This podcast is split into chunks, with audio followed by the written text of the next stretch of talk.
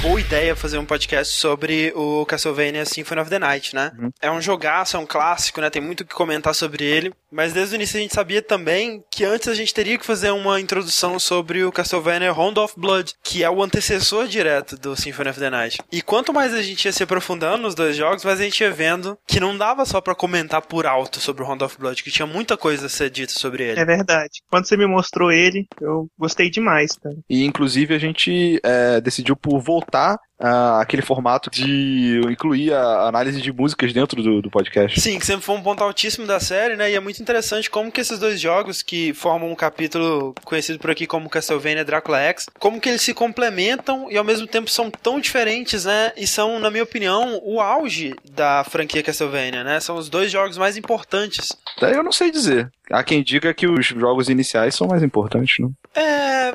Vamos ver. Eu sou o André Campos. Eu sou o Ricardo Dias. Eu sou o Fernando Amaral. E esse é o 12 Dash Podcast no Jogabilidade.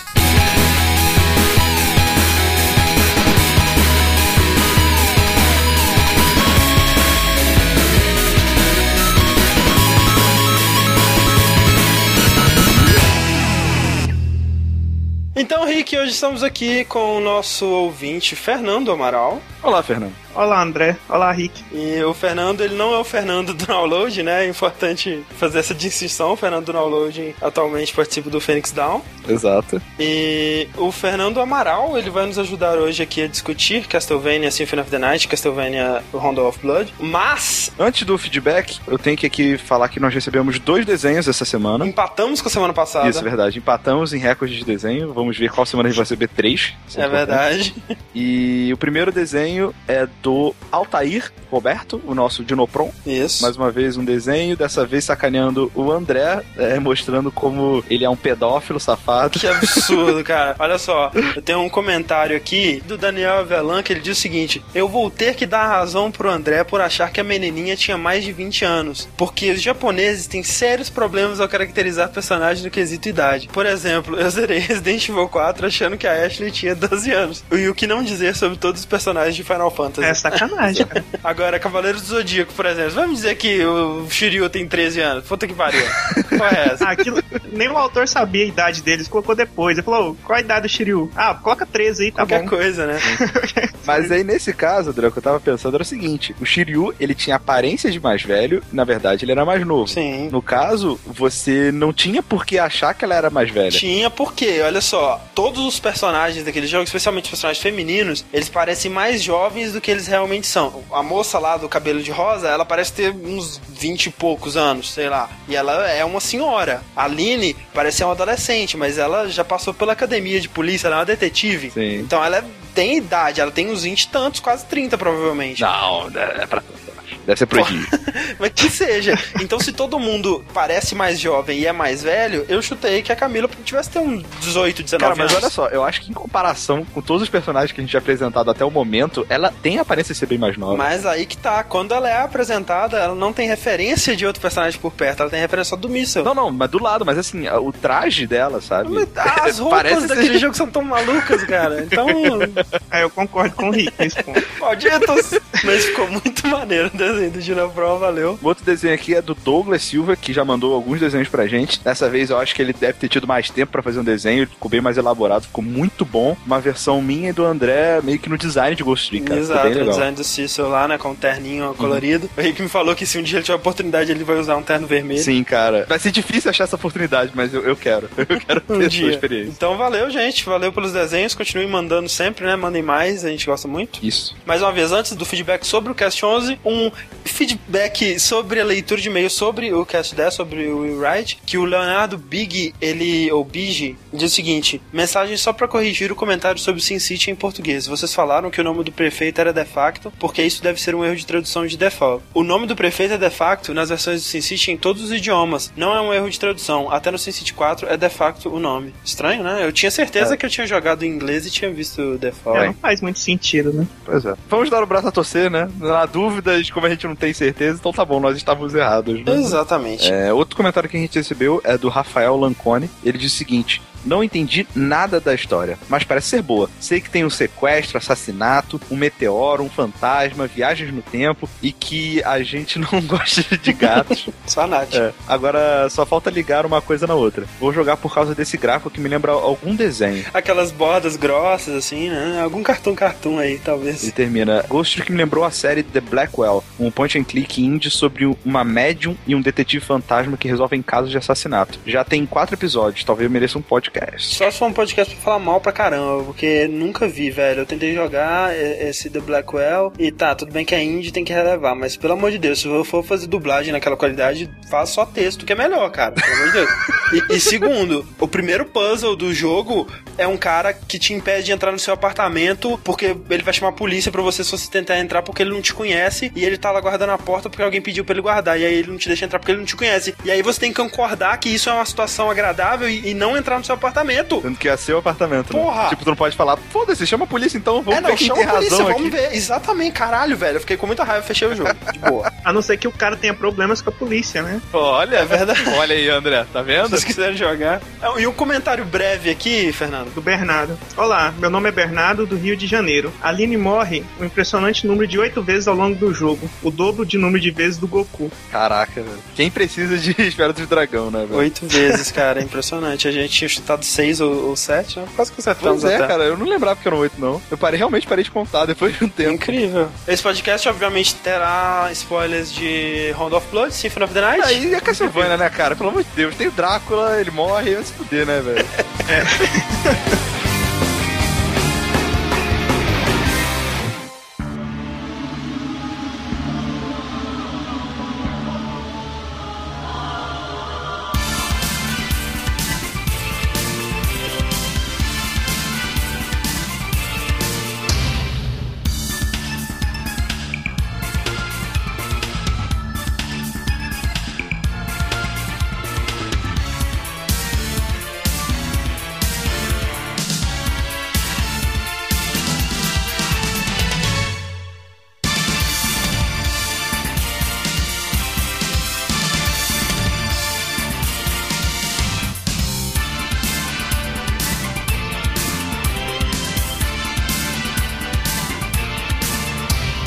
Essa música é a clássica Vampire Killer. Olha só. né? Versão do Round of Blood. Muito boa. Muito boa, talvez empatada com Blood Tears, talvez a música mais icônica da franquia, né? Uhum. É, é interessante como que ela invoca um quê de terror, de vampiros, isso desde a música original. Agora, eu não sei se isso eu sinto porque eu já associo ela com Castlevania, ou porque ela foi feita pra, ter, né? fazer essa associação. É né? verdade. complicado mesmo, porque a gente conheceu ela por causa do Castlevania. Hoje em dia a gente associa ela tão fácil, né, cara? É que nem o tarantan, tarantan do Mario, sabe? Você ouve ela, você É sabe, verdade. sei lá, é Castlevania, cara. Então, Exato. independente de quem veio primeiro foi o ovo ou a galinha, a música cai como uma luva, né, pra série, eu acho. Exata. Tem algumas outras que eu diria que são tão icônicas quanto, né? Mas essa é impressionante, Sim. realmente. É, lembra muito. E o nome da música, na verdade, é o nome do chicote, né, cara? Da Exato, família Belmont, que é passado de geração em geração. Que mais recentemente eles tiveram necessidade de complicar essa história, né? É Impressionante esse fenômeno, né, cara? Quase todas essas franquias clássicas, especialmente japonesas, assim, sempre passam por uma época que alguém tem a necessidade de tentar fazer aquela história ser mais do que ela realmente é. Vídeo Resident Evil, né, cara? Cara, é uma história que não precisa, cara. É uma família que caça vampiro. Então um chicote legal. Acabou. Mas a, a verdade é porque ele não nasce como uma história, ele nasce como um jogo. É um Exato. jogo qualquer. Aí o pessoal fala, hum, acho que dá pra colocar uma história nisso aí. Precisa de uma história, não. Mas vamos colocar assim mesmo, né? Pois Exatamente. é, se você bolasse a história é, junto com o desenvolvimento do jogo, É. né? É muito mais fácil, muito mais fluido essa conexão. Não, ainda mais os jogos antigos, né, cara? Não tinha essa noção ainda. Ah, o jogo tem que contar uma história que faça sentido, né? E ele contava, querendo ou não, ele contava. É um caçador de vampiro que tá indo matar monstros, Uma história sabe? muito simples, uma história muito direta, né? Contava uma história através da jogabilidade, Exato. né? O que é mais interessante até. Através da... Ah, ah, ah. Ah, ah, ah. Mas olha só, a Konami, nessa época, tava meio que dividindo seus esforços ali entre produzir jogos pra arcades e pro MSX, né? Aquele computador japonês que foi a casa do Metal Gear na época. E a Konami foi foi uma das primeiras empresas a ver potencial realmente no renascimento dos consoles domésticos no Nintendinho e produziu esse jogo, né? Side-scroller, plataforma, extremamente simples, um herói, o um chicote, invadia o castelo, matava o vampiro, que se chamava Akumajo Dorakura, Olha ou Devil's Castle Drácula. E aí muita gente fala que ele foi baseado, né, no livro de Bram Stoker, no Drácula, que tem o personagem Drácula, né, pelo menos na versão japonesa, na versão americana eles não falam o nome desse vilão, mas ele é meio que baseado de tabela, porque a série, ela é muito mais baseada nos filmes de terror da Universal dos anos 30, né, o, o Drácula lá do Bela Lugosi, o Frankenstein do Boris Karloff, Múmia, Lobisomem e tudo mais. Quando veio pro ocidente, eles decidiram que primeiro Devil's Castle Drácula era um nome bem idiota. Porque afinal de contas seria como você chamar Resident Evil de Zombie Mansion Wesker. Zombie Mansion Umbrella. É, Zombie Mansion Umbrella, exatamente. Eu acho que o principal, eles não queriam ter problemas com direitos autorais do Brainstalker, né? Então, optaram por chamar o jogo de Castlevania. Vocês sabem de onde que vem esse nome? Castelo na Transilvânia? Porra, exatamente, cara. Caraca! Não, não, Castelo da Vânia, vai falar. eu, eu tentei procurar, tipo assim, talvez tivesse alguma história interessante por trás do nome, mas não é só isso, né? Alguém deve ter chegado lá. Que porra é essa de Drácula? Ah, ele é um vampiro que mora num castelo na Transilvânia. Castelo Transilvânia? Ótimo! O interessante é que esse jogo, o primeiro, de 87, apesar dele não ter tido um sucesso comercial tão grande, o sucesso de público e de crítica que surpreendeu muito a Konami. Parecia que eles não estavam esperando muito isso, né? Eles não estavam levando aquele jogo muito a sério. Tanto que você vê nos créditos do jogo, eles nem colocam os nomes reais dele, né? O compositor lá é o James Banana. Nossa, pode crer. O Christopher B. Boris Karloff. E aí eles pensaram, caraca, eles gostaram desse jogo? Gostaram mesmo? Vocês vão ver então, cara. A gente vai fazer a sequência, vai ser foda, vamos colocar parada extremamente complexa, elementos de RPG e tal. E eles não entenderam por que, que o primeiro Castlevania era tão bom. A, a própria Konami, ela demorou anos pra entender o que que fazia de Castlevania um jogo bom. Uhum, no primeiro, né, principalmente. É, no primeiro, porque eles não acertaram a mão no segundo, né? No terceiro eles pensaram, ah, é dificuldade, então vamos tentar fazer mais E difícil. quando descobriram, esqueceram de novo. Exato, eles descobriram quando eles chegaram no Round of Blood, né? O décimo Castlevania, né? Por isso a Kumajou Drácula X, né? O Drácula 10. Que eles conseguiram meio que duplicar a mágica do primeiro Castlevania, na minha opinião. E pra você, André, qual que é a mágica do primeiro Castlevania que foi replicada? Cara, eu acho que é o desafio dele, principalmente, porque é um jogo bem difícil, que não segura na mão do jogador, que é bem baseado em, em memorização, mas eu acho que ele faz um trabalho muito bom em explicar como que as coisas funcionam dentro dele. As regras são bem consistentes, né? E como as fases são curtas, elas não são tão frustrantes. É muito fácil você fazer um jogo extremamente difícil, né? É Como você vê aquelas músicas feitas por fãs de Guitar Hero, né? Que todo mundo tenta fazer a música mais difícil do mundo. Aham. E fica sendo um saco, né? E também é muito fácil você fazer o jogador sentir que ele tá fazendo coisas incríveis sem exigir muita coisa dele, né? Isso. O difícil realmente é você conseguir o equilíbrio dessas duas coisas. Você exigir lá a atenção, a dedicação do jogador e manter o interesse dele, né? E aquela dificuldade, como a gente comentou no cast de Donkey Kong, por exemplo, depende da capacidade do jogador de se concentrar, né? De fazer a coisa certa na hora certa. E acima de tudo, cara, acho que simplicidade, velho. Porque alguém um dia disse que simplicidade é a coisa mais difícil de ser feita, né? Eu acho. Você vê tudo que a Konami tentou fazer nas outras oito sequências para encorpar o jogo, né? Elementos de RPG, vários personagens, acrobacia com chicote. E o auge foi atingido com um dos jogos mais simples em quesito de jogabilidade que eles já fizeram, né? Quase tão simples quanto o primeiro. Sim. E o mais triste é que esse jogo, né, o Castlevania Round of Blood 93, até pouco tempo atrás o que a gente tinha dele no ocidente era uma versão de Super Nintendo que tá mais pra um remake do que pra um port, né? Porque é quase outro jogo e ele perde completamente a essência do Round of Blood, né? Não tem aquele ritmo da jogabilidade. É a Konami não entendendo de novo o que que fez do jogo tão especial, né? E, e apostando que só aumentar a dificuldade magicamente vai fazer o jogo ser tão bom quanto. É, isso acontece com muita frequência, né, cara? É. Tipo, vários jogos maravilhosos são lançados só no Japão, não chegam aqui ou quando chegam saem uma adaptação, sei lá, aborrecida. Exato. Então chega vários anos depois, né? Pois é, e saiu uma versão em 3D desse jogo, né, do Round of Blood pro PSP, com o nome de Dracula X Chronicles, que realmente contém todos os jogos do capítulo Dracula X, né, incluindo, além da versão 3D, a original, que saiu para PC Engine no Japão em 93, e uma versão redublada do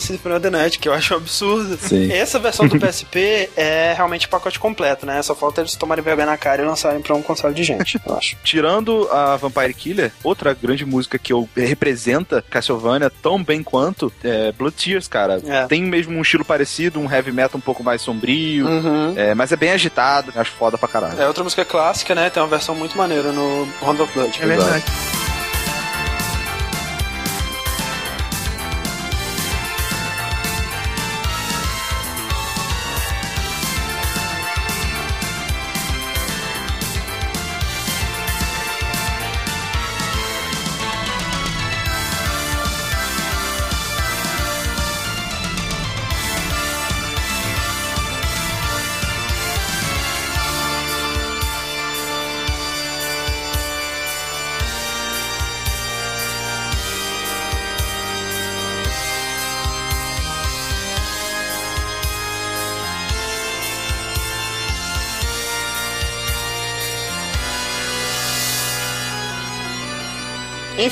falando sobre a versão. Presta. Exatamente. É interessante que ele é o primeiro jogo da série a ter uma referência musical no nome, né? Rondo é um termo musical que indica repetição, indica um pedaço da música que se repete no final, alguma coisa do tipo. Olha só, eu achando que era tipo round com sotaque japonês, tá ligado?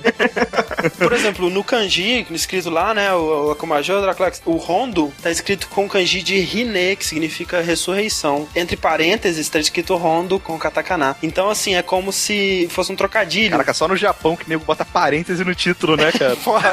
então, assim, o significado desse título é tipo o ciclo ou o círculo de sangue ou a ressurreição de sangue, né? Que Entendi. tem tudo a ver, né? Porque é mais uma vez o Drácula sendo ressuscitado, dessa vez por um culto lá, né? Pelo priest lá, o Shaft. Shaft. que não é o Samuel Jackson, infelizmente, que seria mais irado. E é foda como que o jogo ele te enche de fanservice já de cara, assim, né? O que a- atualmente é meio esperado, né? De todo Castlevania, que sempre tem algumas referências aos jogos antigos e tudo mais. E Castlevania ele sempre tem elementos em comum, né? É uma série que é sempre identificável, assim, pelo tipo de inimigo, né? Pelo. E se você parar pra pensar que o elemento que linka, né, mais fortemente todos os episódios da série é o castelo, É. e o castelo, ele é povoado por minions do Drácula, faz sentido até que Exatamente. sejam minions parecidas, né? Tem uma parte que ele fala que o próprio castelo é um ser vivo, né? Aham. Por isso que ele geralmente muda, né? É, a arquitetura dele, né? A planta dele sempre muda. Exatamente. Senão ia ser um jogo chato pra caralho, né? Porra, mesmo lugar. Ia ser foda, né, velho? Até tem as mesmas áreas, né? Exato, né? Sempre tem a torre do relógio com as medusas, com as Que é engrenagens. chato pra caralho. né? sempre. Que é sempre ela é seguida por uma parte com pêndulos, né? Que você tem que pular nos pêndulos. E antes dela você tem que passar por uma ponte que geralmente desaba. E depois de tudo você sempre tem que subir uma escadaria pra esquerda, onde você chega na sala final do Drácula. Né, As armas, geralmente, quase sempre se tem a mesma, né? Água benta, a cruz, geralmente é muito igual. É, as sub-weapons, né? Que você... É, e o mesmo chicote, né? Nos casos dos jogos protagonizados por Belmont, sempre tem o chicote. Né? Killer. É, candelabros com corações. Isso, corações, né? Na parede. É verdade. Aliás, esse lance do coração, pra mim, sempre foi muito confuso, né, cara? É. Porque, pra quem joga videogame, coração você recupera a tua vida. Esse Vida, é, óbvio. Isso é muito óbvio, sabe, pra todo mundo. Foi uma das primeiras convenções a serem criadas. Exato, é um ícone, né, cara? O coração é um ícone Exatamente. pra vida. Exato. Em Castlevania, ele é usado como munição, digamos assim, né? Exato. Sua sub-weapon, em vez de ela ter uma barra que gasta dela, você tem a quantidade de corações que é como se fosse essa sua munição. Eu, eu né? acho que é uma sacanagem, assim, especialmente nos Castlevania clássicos, que era muito difícil você recuperar sua vida. Que era tipo assim, caraca, esse coração, ele podia ser uma vida. Ah, não. Não é? Ah, vamos sacanear aqui. Mas eu vi uma entrevista com o Igarashi, né, que é um dos responsáveis pelos jogos mais recentes do Castlevania, que ele disse que os candelabros do castelo, o fogo, são almas de inocentes. Olha. E quando você destrói, você liberta a alma deles e eles deixam um, presente pra você, digamos assim. Coração dele. Eu acho que é querer explicar demais, né? É, muito Mas- poder de abstração, né, É.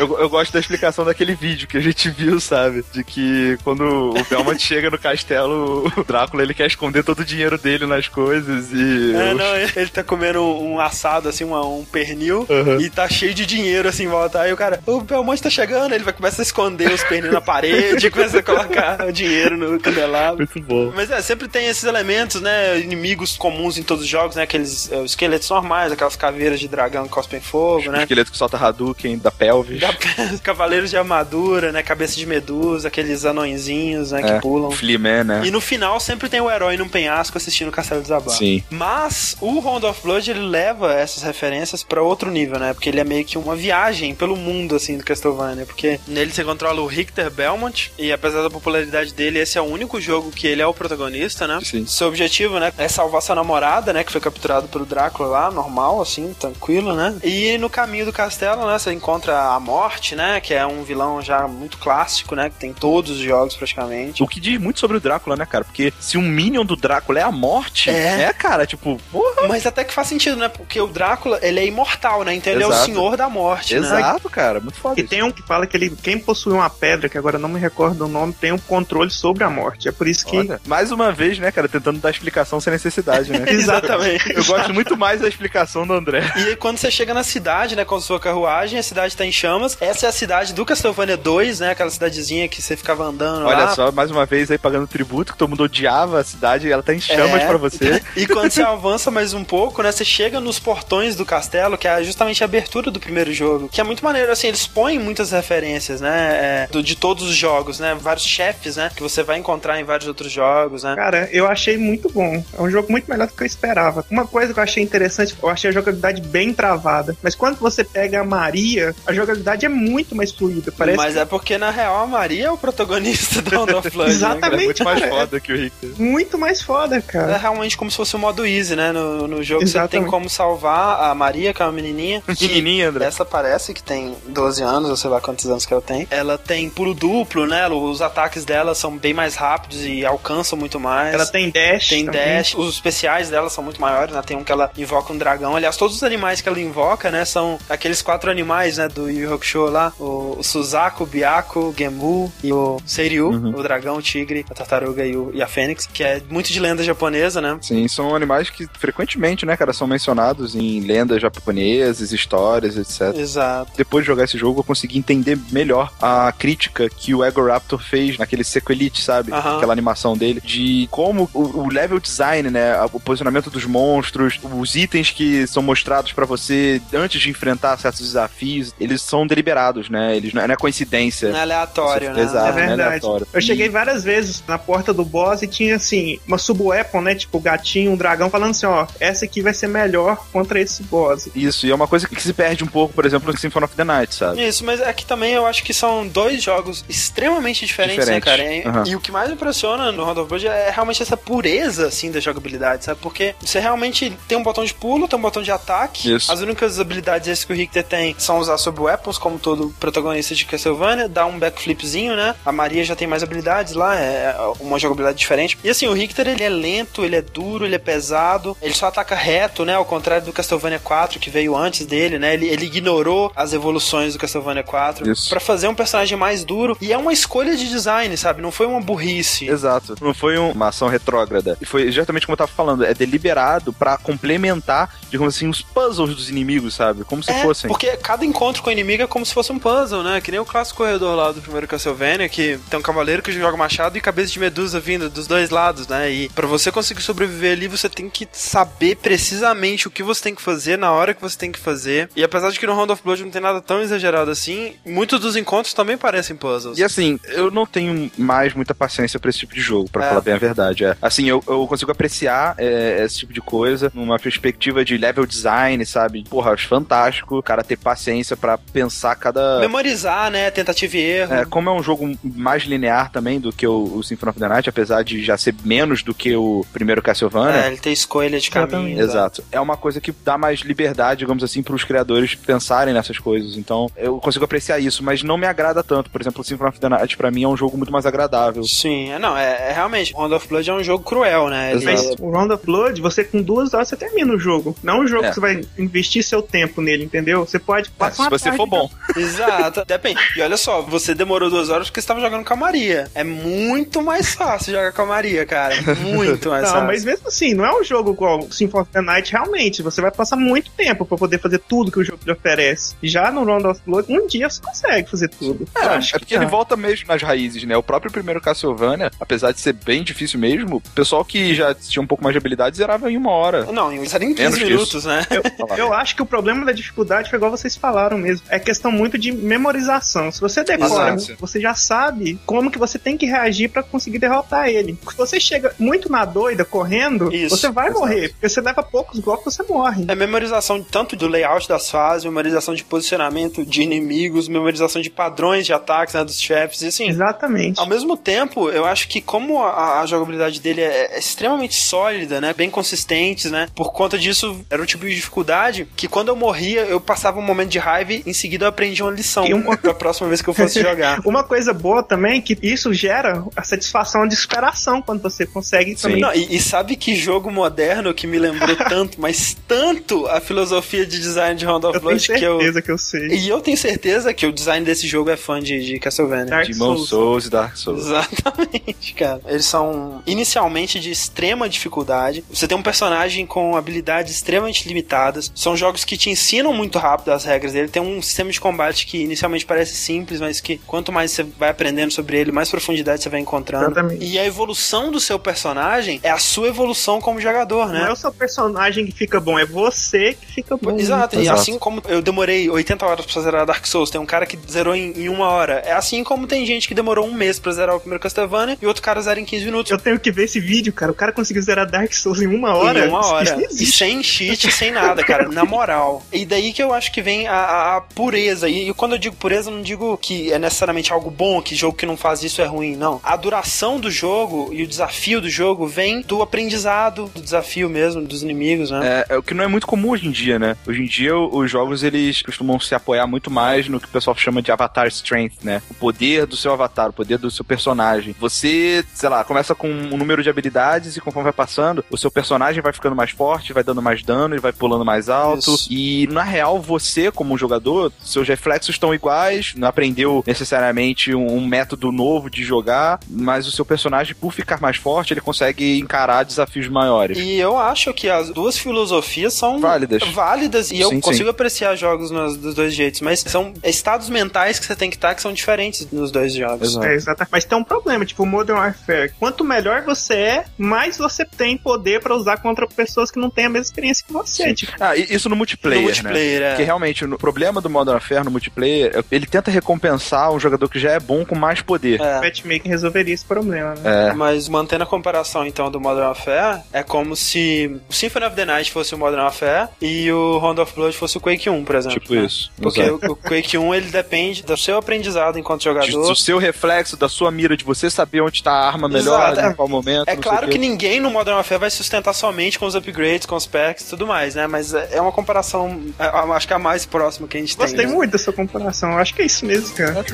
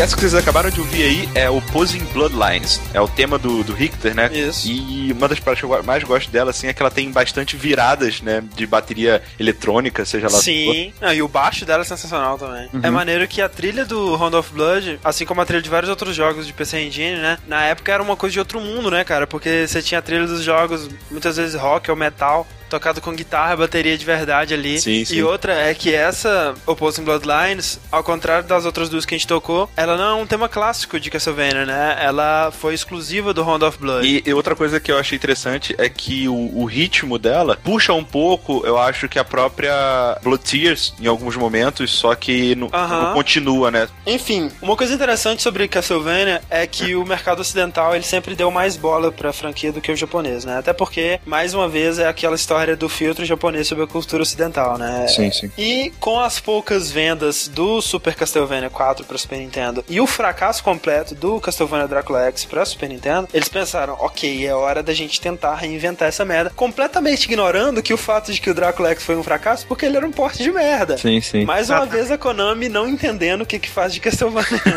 Porque até hoje isso acontece, mas tudo bem, né? É. Mas eu acho que eles deram muita sorte porque eles encarregaram o estúdio de Kobe, né, da, da Konami de reinventar a Castlevania em 3D pro Nintendo 64 e o estúdio de Tóquio que tinha trabalhado no Round of Blood, né? Eles disseram que tinham algumas ideias também de como mover a série pra frente e a Konami, não, agora a onda é 3D, larga dessa merda de 2D, não dá em nada, vamos fazer a parada em 3D. Só que os caras encheram tanto saco que no fim das contas, a Konami deu para eles um orçamento relativamente baixo, tanto é que eles tiveram que reaproveitar muitos sprites do Round of Blood para as músicas, ao invés da equipe inteira, né, da banda lá do Clube Kukeiha, que sempre compunha as músicas de Castlevania. Eles chamaram uma compositora só, que é a Michiru Yamane, e para arte eles chamaram uma menina que ainda não tinha muito nome, né, que era o primeiro trabalho dela com o jogo, que era a Ayami Kojima. E finalmente em 1997 foi lançado o segundo Drácula X, que era para ser um spin-off, enquanto a verdadeira sequência estava sendo desenvolvida pro Nintendo 64. Todo mundo sabe como essa sequência é um ótimo jogo, né? Ótimo. Fantástico. Maravilhoso. E, mais uma vez, né? Esse jogo, o Akumajo Drácula X Nocturne in the Moonlight, é, no Japão, é mais uma vez com a temática musical. Nocturne é um tipo de composição que é inspirado pela noite, né? Seria algo como Nocturne, a luz da lua. Veio pro ocidente como Castlevania Symphony of the Night. E logo de cara, eu digo assim, apesar de gostar mais do jogo Symphony of the Night, eu acho a arte dos personagens do Round of Blood mais legal. Você acha? Eu acho o conceito de arte, porque eu acho muito pomposo. Você acha, cara? Eu acho irado. Eu, não acho consigo também imaginar. cara. Eu imagino o Richter. Ah, não. Cara, É, o sabe? Richter ficou muito esquisito, né? Aquele cara extremamente estiloso, assim, né? É, porque eu imagino o Richter, sabe? Tipo o Rambo, sabe? Não, não, porque ele tem uma faixinha na testa, né? Ele é, É, todo... o cara, um cara bombado com um chicote matando É, não, o? Richter ficou escroto, realmente, mas eu acho que o resto O Alucard, beleza, o Alucard é um filho do Drácula. Ah, não, e o tem Drácula todo- eu achei irado também. Sim, sim. Cara, o Richter, vamos, vamos falar sincero, eu não gostei do Richter pra caralho, assim. Eu achei ele gay, cara. Aquele Richter lá, ele, ele é um fag, velho. Fugiu um pouco da, da onda de guerreiro, assim. Viu o Belmont mais como um guerreiro, sabe? Ele, ele ficou meio vocalista de heavy metal, né? cara? É, isso. Pode crer. Acho que todo mundo ficou um pouco vocalista de heavy metal, né? O Pois Alucard é. também. Só que pro Alucard combina, né, cara? Vampiro já é meio, meio Sim, assim. é, eu- e eu, acho que isso é uma coisa que veio muito com o Koji Garashi. No Symphony of the Night não é necessariamente culpa dele, mas você vê a capa do primeiro Castlevania, cara, eu sou um cara de tangue e chicote, eu vou esfolar a sua cara. É isso que é Castlevania, né, velho? Isso, cara. Pra mim, isso foi o que marcou na minha cabeça, sabe? Apesar dele não ser diretamente responsável pela arte, dá pra dizer que o Igarashi é o Tetsuya Nomura do Castlevania. É, Verdade. tipo Tem isso. gente que gosta, tem gente que odeia, né? Mas. Bom, a música que eu escolhi tem tanto no Round of Blood como no Symphony of the Night. Apesar do nome ser diferente, a música é a mesma, Isso. que é Illusionary Dance.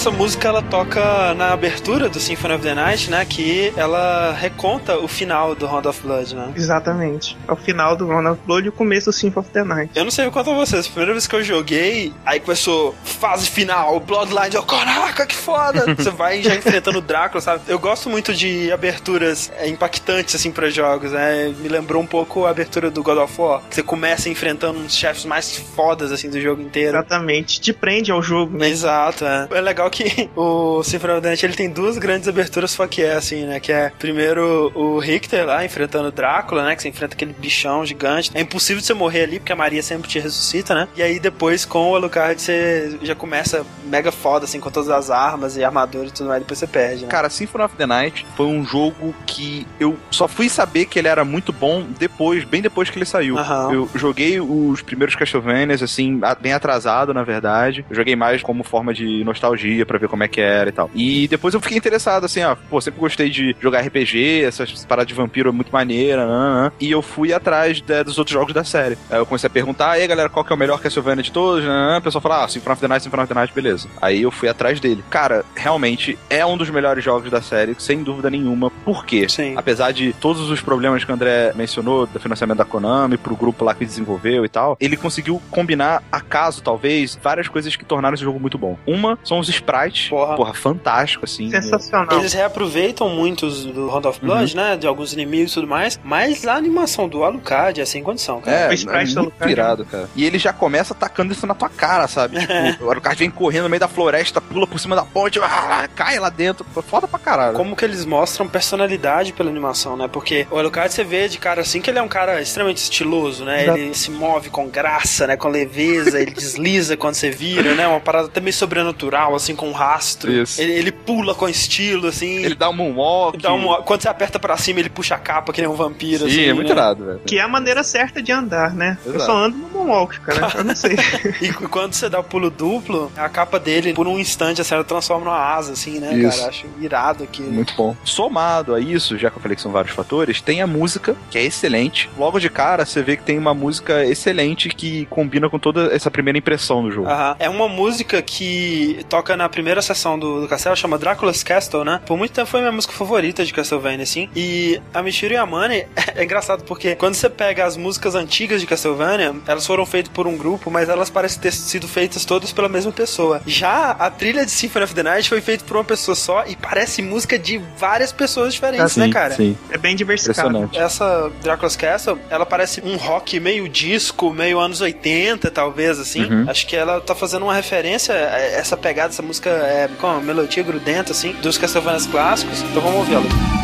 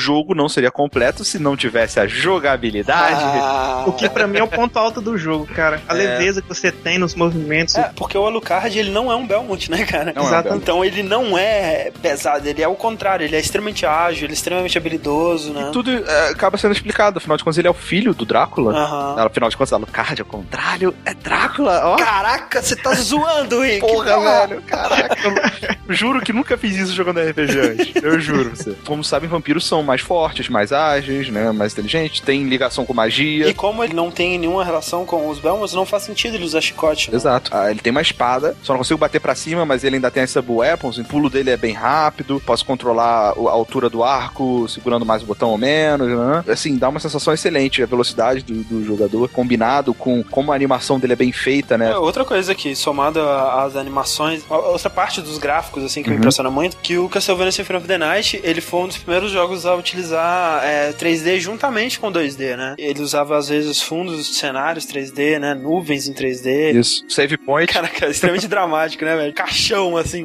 Esse jogo é muito dramático. Uma coisa que é sensacional é, nessa época, onde o que mais tinha era tela de load, o jogo não tem um load depois que você começa, cara. Isso é... é os loads disfarçados disfarçado, ali, né? cara. Oh, isso é sensacional. É, eu só acho engraçado a quantidade de salas iguais com esculturas de CD que tem, né?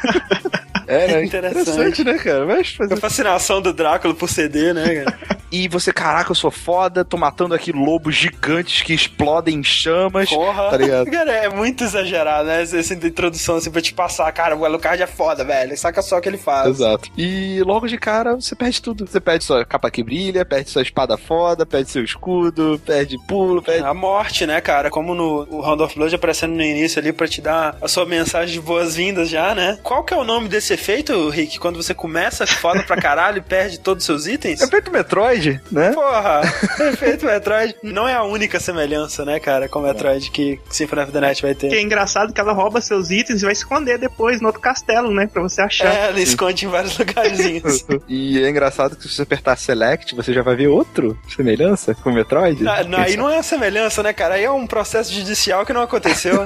porque o mapa é idêntico, né, cara? É verdade. Até as cores, né, cara? É muito igual. E é por isso, né, foi no Symphony of the Night que foi criado, digamos assim, o gênero Metroidvania. Né? Exatamente. Né? A série Castlevania até aí ela ficou dividida entre Classicvanias e Metroidvanias, né? Exato. Onde Classicvanias é aquele estilo, você joga com Belmont dos primeiros, que é mais linear, você é mais frágil, você tem menos poder, você tem que pensar melhor, né? E aí é que eu, eu acho interessante, é, é, que assim, talvez alguém discuta que Symphony of the Night não é o auge do Metroidvania, que talvez ele foi melhorado lá nos jogos de DS ou coisa do Sim. tipo. Eu acho que Symphony of the Night é o auge do Metroidvania, até por causa da importância, do impacto que ele teve, né? Você provavelmente não teria Shadow Complex ou Batman Arkham Asylum se não fosse por causa de Castlevania. E também por ele já ter acertado tudo, né? Ou quase tudo de primeira. Os outros jogos eles são mais iterações na ideia Sim, do Symphony of the Night, né? Exato. E eu acho que o Round of Blood é o auge também do Classic Vania. Então, assim, se você jogar os dois, né? E, e aproveitando o fato deles serem uma sequência do outro direta, você tá jogando o melhor dos dois mundos, cara. Eu acho isso sensacional. Essa inovação inovação com esse novo gênero caiu muito bem pro estilo do jogo, né? Ele é um jogo bem mais focado em RPG, você faz level uhum. up, você tem equipamentos, você tem itens consumíveis. Isso, né? E um sistema de inventário, né? Com loot, você vai pegando espadas e uh,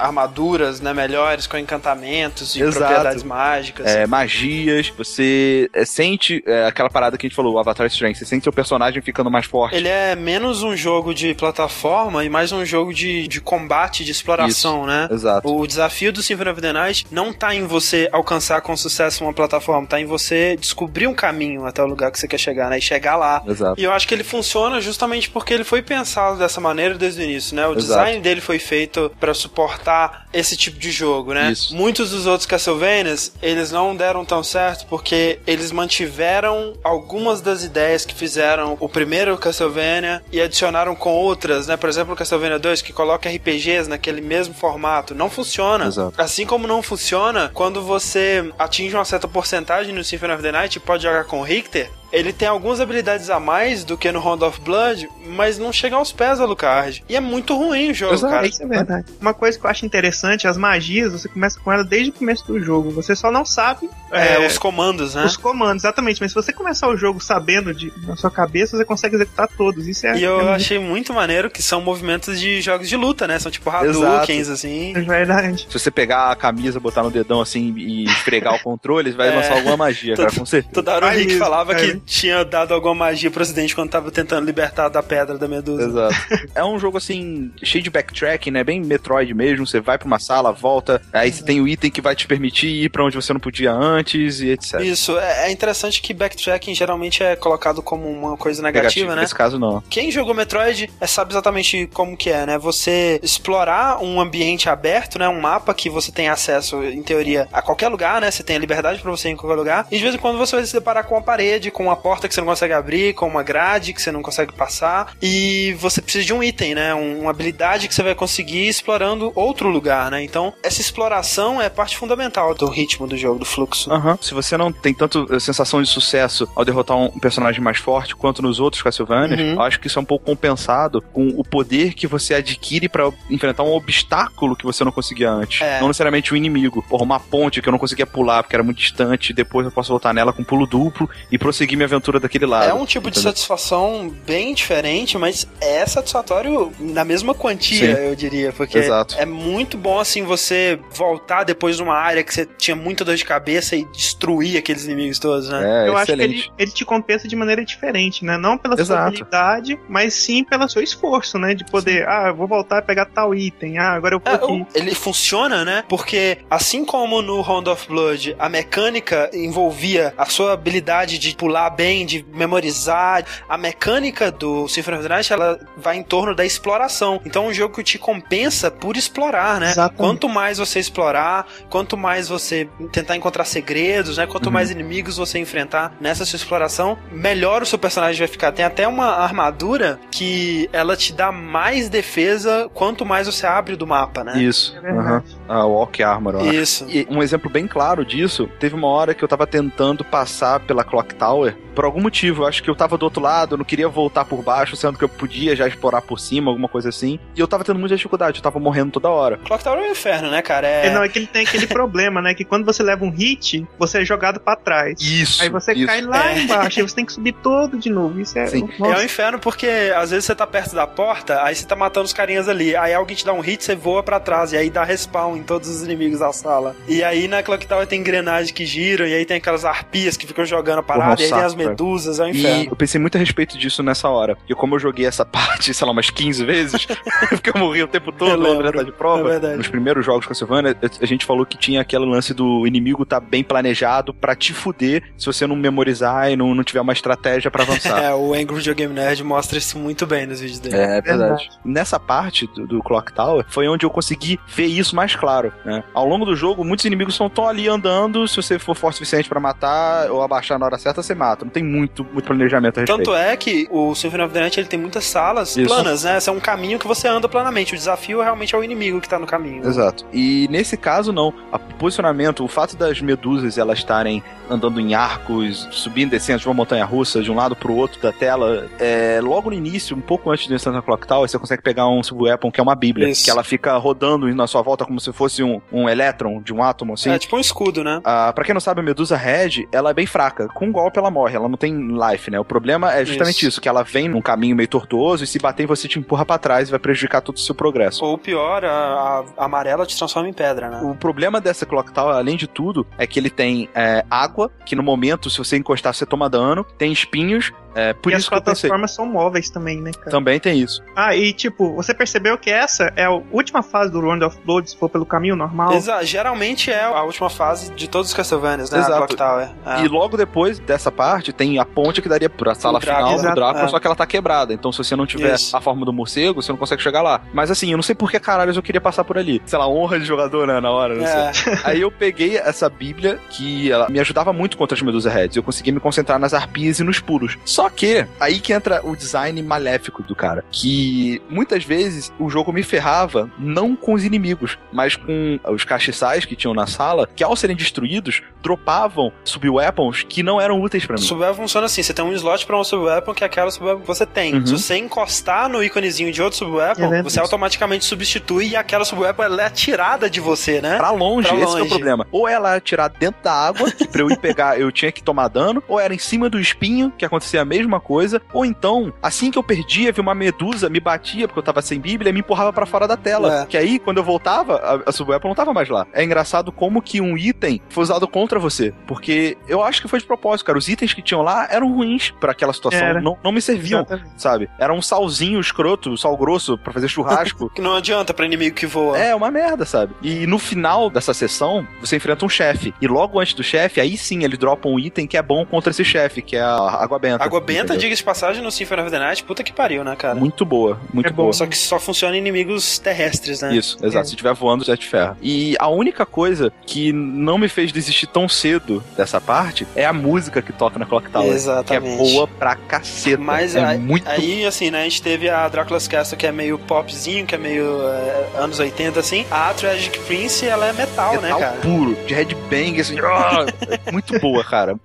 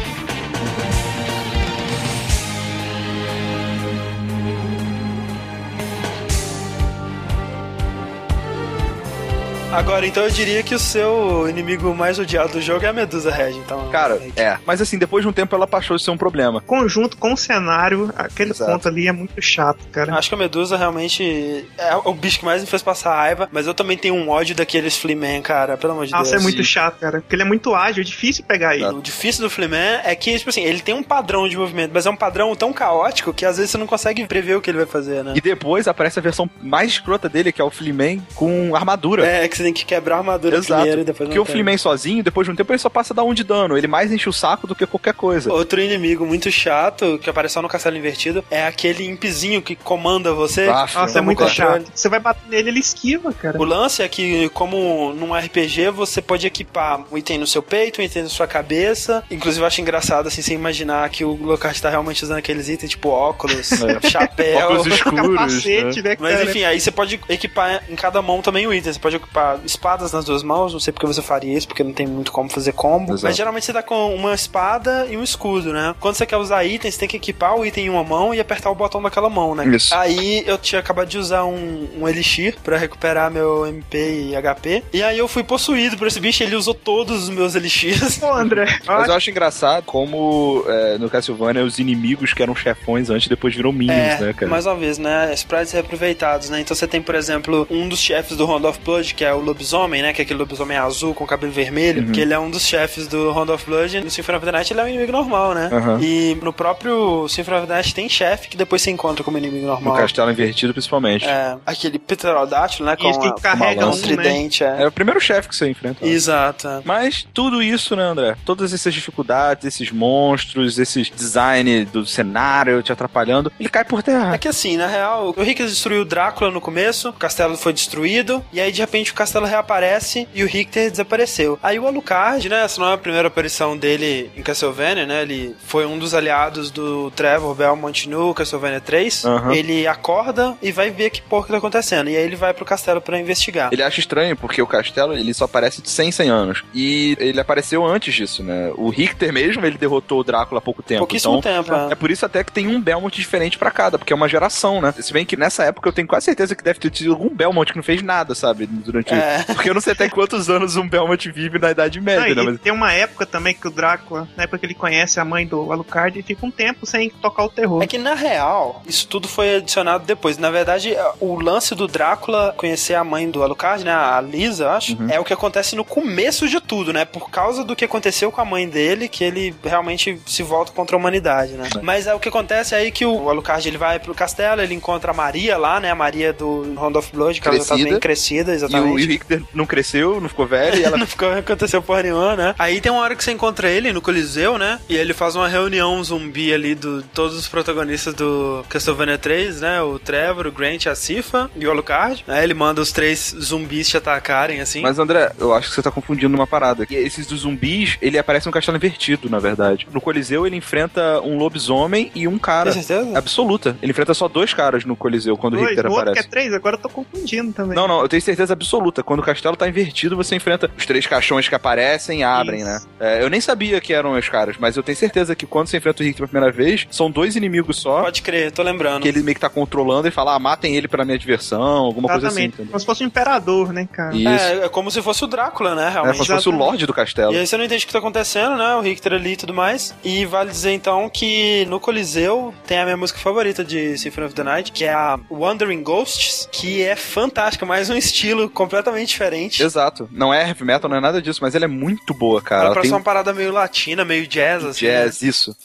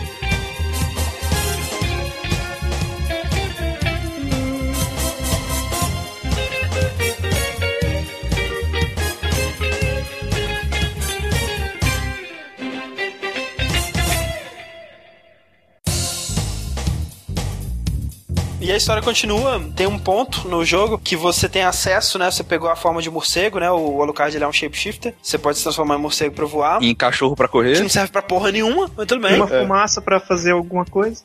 pra fumaçar. pra fumaçar. E aí você pode enfrentar o Richter, né? Que tá lá na sala do Drácula. E aí você pode matar ele e aí você tem o final do jogo, né? De boa, tranquilo. Você encontra com a Maria lá, né? No penhasco assistindo o castelo desmoronar. E fica por isso mesmo, acabou o jogo. Só que, se você encontrar com a Maria antes, você pegar dois anéis que estão escondidos pelo cenário, Uhum. você abre um lugar secreto que você encontra a Maria e ela te dá um óculos. E mais uma vez, engraçado imaginar o lugar de óculos. Sim. Que você pode ver magias, né? Que ela tá com suspeita de que alguém tá controlando o Richter. É o jogo te recompensando pela exploração, né, cara? Mais uma vez, se você não explorar, né, você vai ter o final ruim. Quando você vai enfrentar o Richter, você vê que tem uma bolinha verde, que se você jogou o Round of Blood, você vai reconhecer que é justamente as armas que o Shaft, que não é o Samuel Jackson, usa. Sempre que você fala chefe, eu penso chefe. Você tem que colocar esse barulhinho, André. Sério. E aí você liberta o Richter da E, magia. cara, eu fiquei muito preocupado, porque assim, logo antes, assim, eu falei, ah, não, vou equipar isso aqui, beleza. E eu meio que matei o Richter na primeira forma dele, sabe? Eu quase que não matei a bolinha, eu passei batido por ela, assim. Aí eu falei, caraca, não, peraí, tem aquela bolinha ali pra eu destruir. E aí você descobre que o Shaft e os outros minions do Drácula, tipo a morte, eles estão no outro castelo. Ah, ah, É mesmo. É, e desce um castelo, exatamente o mesmo castelo, né? Do céu, assim, só que de cabeça pra baixo. E aí você joga o mesmo mapa, só que de cabeça pra É baixo. porque na teoria o, primeiro castelo é um reflexo do verdadeiro castelo, né, cara? E aí, em teoria, né, o castelo ele é mais difícil, né? Ele tem mais monstros, ele tem mais chefes, ele tem os chefes do primeiro castelo, né, como inimigos normais pra você enfrentar. Só que o problema é que a curva de dificuldade e aprendizado do Symphony of the Night não é perfeita, né? Quando você começa o jogo, você tem pouquíssimos recursos, né? Você tem que usar estratégia. Eu lembro que no início eu usava o meu escudo, né? É, que é verdade. absurdo, para pensar depois. Porque no final do jogo, cara, você é um deus, cara. Não tem nenhum desafio. É. Especialmente se o quê, Rick? Imagina uma curva de aprendizagem, que começa no alto. Curva de dificuldade, né? É, como se fosse uma montanha russa descendo assim, só que assim, uma diagonal. Agora, se você pegar esse item no meio do jogo, que é uma espada, que se chama Crisai Green, no meio da curva, ela despenca pra baixo. Não, não, ela desintegra, explode o gráfico. Ela explode o gráfico. Cara, o Rick falou tão bem dessa espada, eu não posso terminar esse jogo sem conhecer essa espada. Aí eu fui lá farmar ela, usei uma poção Na de... biblioteca sorte. invertida, Exatamente. E a espada realmente torna o jogo... É só exploração agora, porque você não morre. Né? Cara, Acabou, não tem combate, Acabou, exatamente. É estranho, cara. Eu tenho quase certeza que essa espada ela foi deixada de erro, porque não tem condição. Cara, eu matei o Drácula tão rápido com ela, cara, mas tão rápido. não, assim. cara, a morte, cara, que é tipo um chefe icônico. É, eu cheguei e falei, caraca, morte agora, não sei o quê. Aí, é só isso, André? André, não, não, tem segunda forma. Eu, só isso? É, Acabou. droga. Uma coisa interessante, né, nessa biblioteca é que só tem inimigos baseados em Mágico de Oz, né, cara? Sim, sim. A gente descobriu verdade. na- na hora. Tirando a cabeça, né? Você tem lá o leão, tem o espantalho, tem o homem de lá, tem E o cara é espetado, né? Que é o espantalho, o nome dele é Scarecrow. Exato. Esse Castlevania, principalmente, né? Os outros tinham muito isso de pegar referências de filmes, né? Filmes de monstros antigos, né? Mas o Symphony of the Night, principalmente, ele tá pra inimigos como o, o Persona tá pra Summon, né? Porque é inspirações de todos os lados, né? Verdade. De mitologias é, grega, nórdica, de Tolkien, né? Exato. Mas isso acaba adicionando até na variedade dos inimigos. bem eu acho bem bacana. Pra um jogo que eles estavam com limitações, cara, tem tanto recurso, tanta parada legal Nem que nem parece. é, né, uma coisa que eles puderam focar bastante foram os cenários, né? Sim, cara. Exatamente. A influência gótica, né? Assim, tudo tem textura, né? Seja a pedra, o mármore, metal, assim. E tudo- vários detalhes, né, cara? Tem lugar que você vê tem um ninho de um passarinho. Se você voltar e vou lá, você vê o filhotinho dele. É riquíssimo detalhe. É, cara. não, você vê mesas com objetos, né? Sim. Você pode Centrais, sentar. Tem aquele lugar que você vai, tipo um confessionário, né? Que você senta e você É, pode vê crer. a alma do padre. Aí você senta do outro lado, você vê a alma de alguém. Tem uns que te atacam. Coisas bestas, assim, né? Tem aquele observatório que tem um telescópio e tem uma cadeira que se você sentar, o Alucard ele senta todo estiloso, põe a perna em cima da mesa e dorme, assim. Não, e tem hora que tá chovendo, dá pra ver lá fora, tem hora que tá Isso. neblina. Aham. E outra coisa é que, cara, 80% dos monstros morrendo são muito Porra, dramáticos. muito, cara. Muito É dramáticos. muito exagerado, cara. É muito O engraçado. cavaleiro, a espada dele caixa no meio, tipo anime, assim, Ele- né? E ele ajoelha no chão, assim, põe a mão na cabeça e começa a pegar fogo, caraca. Você- e aquele que tem uma águia, você já viu? Que você mata a águia, É. aí ele vai lá e ajoelha. Ele fica triste, triste pela águia, né? E não, e tem um que você mata, aí ele despedaça, sabe? Um buraco negro, começa a sugar ele, assim. Tem o, o Blood Zombie, que, tipo, é um, é um merda. zumbizinho de nada, cara. Mas você mata ele e sai tanto sangue ali, cara. que é é, tipo um chafarizinho, né? assim. Também tem num dos corredores lá, tipo um monstro de quatro patas, que na cauda dele tem uma mulher, assim, não sei o quê. Que Isso. quando você mata ele, cara, ele pega fogo, os pedaços deles pulam pro alto, explodem pegando fogo também, cara. É E o grito bizarro. que ela dá. É muito exagerado, Tudo é muito exagerado. Não, e o próprio Alucard, né? Ele explode numa massa de sangue, assim, Tem a, é a tela de game over mais escrota do universo. com uma frase que não faz nenhum sentido embaixo, assim, tipo, game over, vamos sair essa noite, enquanto a noite ainda é jovem, sei lá, É. sabe? Tipo, pare de jogar e vai sair, né? É, não, é, é engraçado, porque no Round of Blood, quando você dava game over, tinha pra lá, continue, né? Ou então finalizar o jogo, trocar de personagem e tal. Nesse, cara, é o game over mais definitivo da vida. Olha só, você morreu. Download no seu Acabou tudo, cara. Falando em, em monstro, cara, em detalhe, assim, diferença, eu acho que uma parte que mais me chamou a atenção é a hora da sucubus, cara. Aquela hora é sensacional. Você É entra num save roxo, É, Nossa, eu vou- salvar aqui, né? Não tem nada de diferente.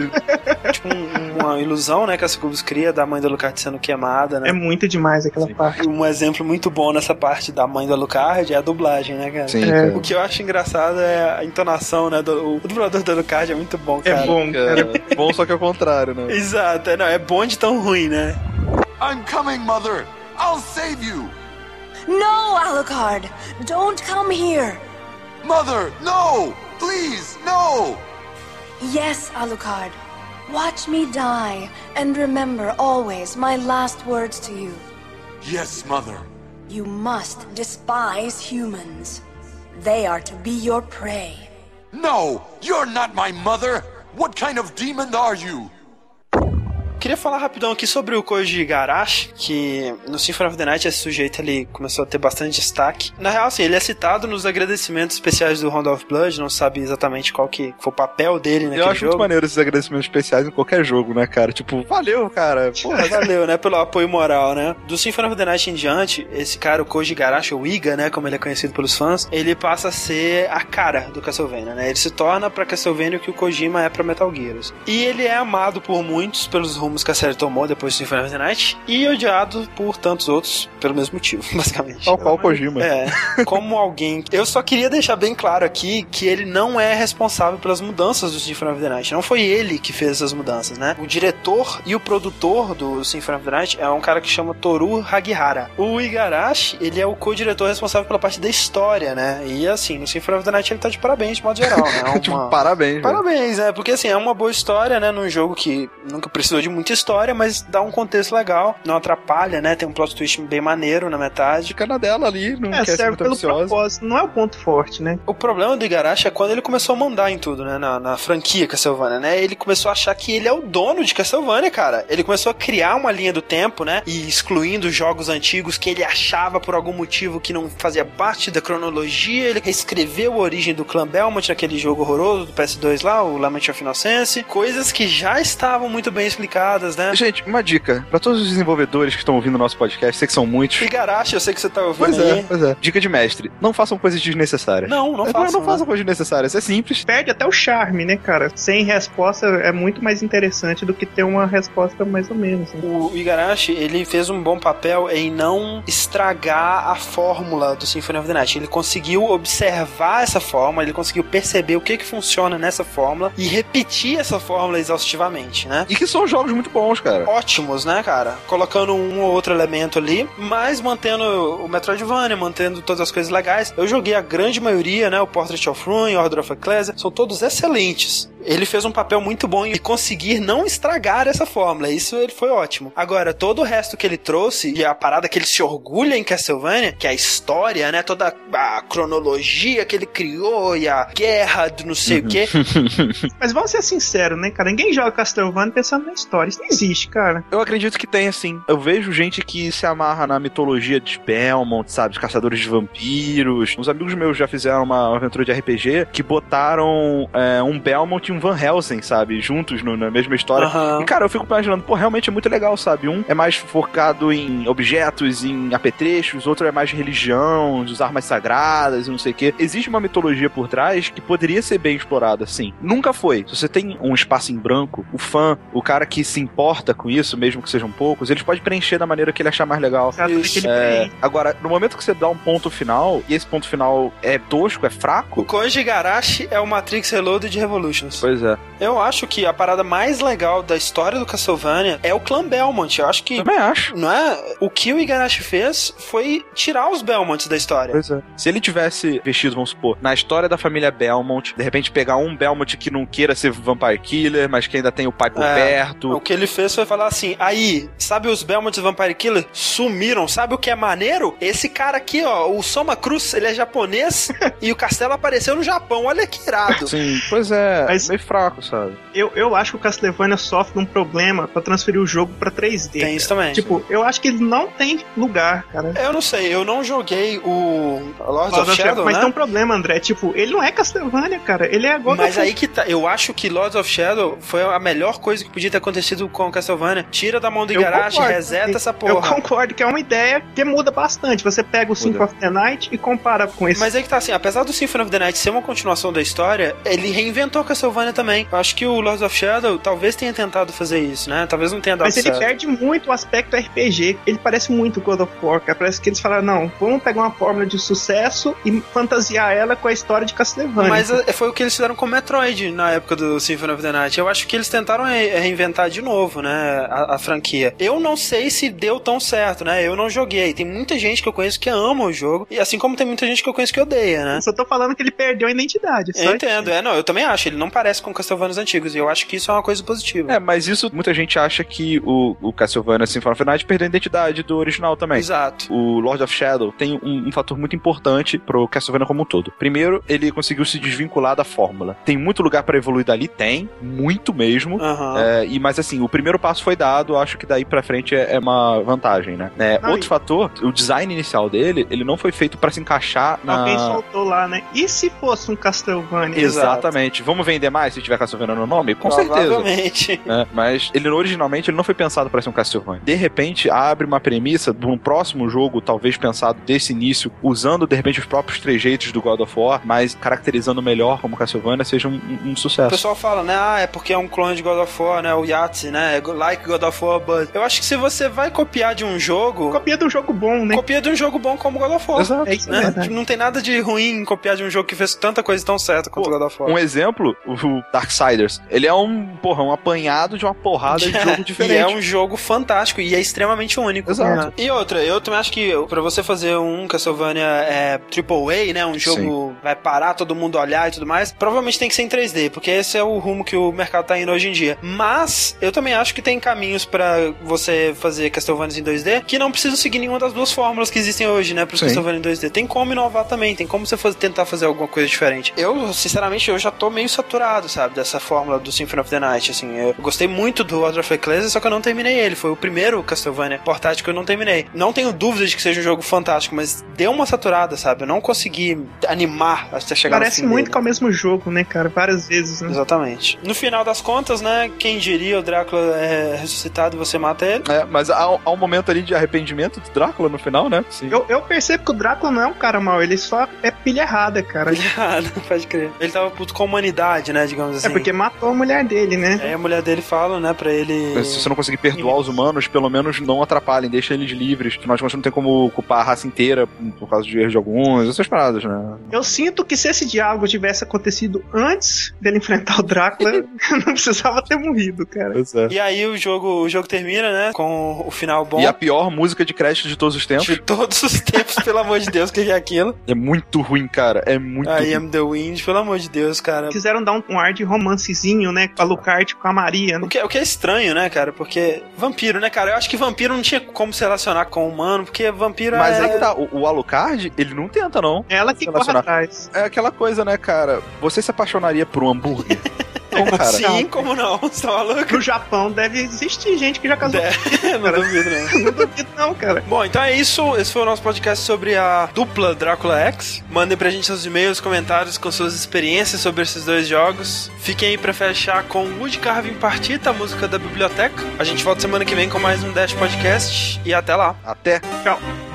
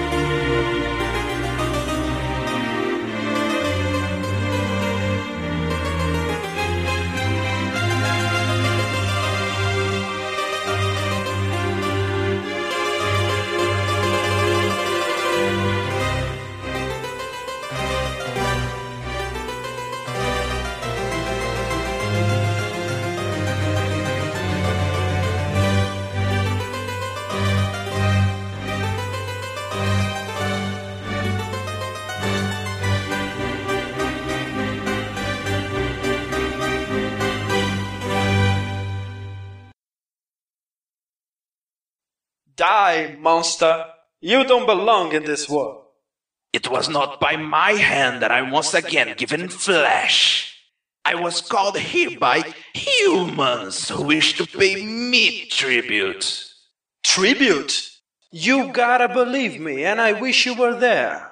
Perhaps the same could be said of all religions. Your words are as empty as your soul. Mankind ill needs a savior such as you. What is a man? A miserable little pile of bullshit. But enough talk. Have at you.